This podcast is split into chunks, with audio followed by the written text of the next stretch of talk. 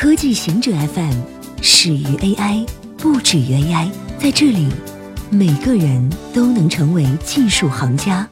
欢迎收听今天的极客情报站。金星不是最接近地球的行星，计算和模拟证实，平均而言，水星是太阳系内最接近地球的行星。传统上，我们计算两颗行星的距离是假设其轨道共面，然后将两者的平均轨道半径相减。地球距离太阳平均一个天文单位，金星是零点七二个天文单位，两者相减得到零点二八个天文单位。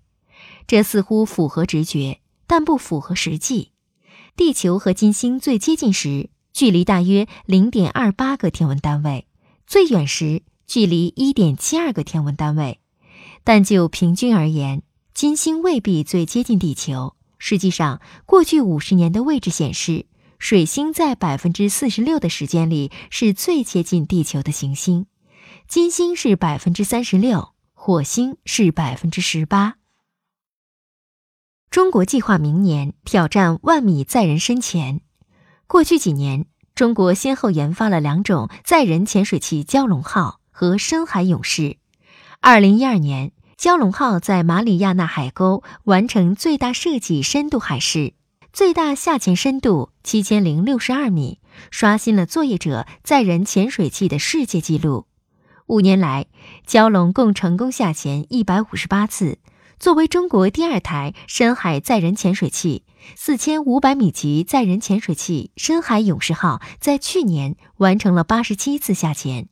在蛟龙号和深海勇士号研制经验基础上，二零一六年全海深万米级载人潜水器项目正式立项。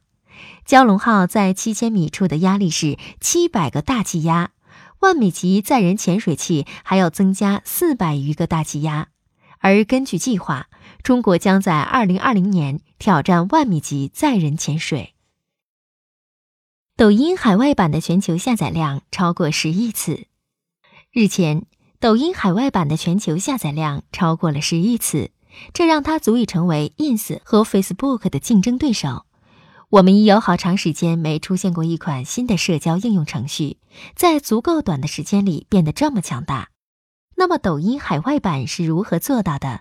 在大多数社交网络上，向很多人发布内容的第一步是努力建立一个受众群，或者拥有很多朋友，或者非常漂亮。富有空闲，而且愿意展示这些东西，或者特别幸运，又或者碰巧撞到能以病毒级传播的黄金内容。相反，抖音海外版鼓励用户从一群观众跳到另一群观众，从一个趋势跳到另一个趋势。它不断从你身上学习，随着时间的推移，建立一个大致上很复杂但不透明的模型，来发现你喜欢观看什么。并且向你展示更多类似或相关的内容，同时，抖音还会在你打开应用的那一刻就开始做出假设。欧盟停飞波音737 MAX，记录显示多名飞行员曾抱怨这一机型。欧洲航空安全监管机构周二宣布，所有航班停飞波音737 MAX 和737-8客机。美国参议院航天航空事务委员会主席建议美国采取类似行动。上周日发生埃航空难后，英国、德国和法国加入停飞行列，印度也很快做出类似决定，这加重了美国采取跟进措施的压力。波音公司表示，理解各国停飞的决定，但其仍对737 MAX 客机充满信心，并且将安全放在首位。波音是全球最大的飞机制造商。埃航空难后，波音市值蒸发了两百亿美元。根据航空安全报告系统数据库中的数据显示，自二零一八年一月一日起，有八百六十五起七三七飞行员的报告，其中有多个报告与七三七 MAX 有关。举例来说，一位七三七 MAX 飞行员抱怨了新风格仪表显示器造成的混淆。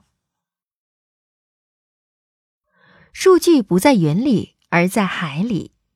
谷歌海底光缆项目建造的负责人日前在接受采访时说：“人们以为数据是在云端，其实不是，数据都在海里。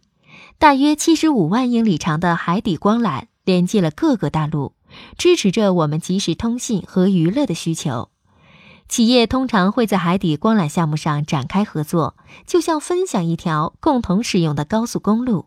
但谷歌最近从美国到智利的拉美海底光缆项目，则是完全依靠自己。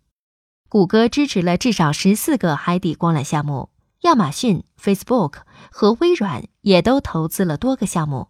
在拉美项目结束之后，谷歌还计划在明年建造一条连接维吉尼亚到法国的海底光缆。如今，随着越来越多的企业拥抱云服务，对海底光缆的需求将有增无减。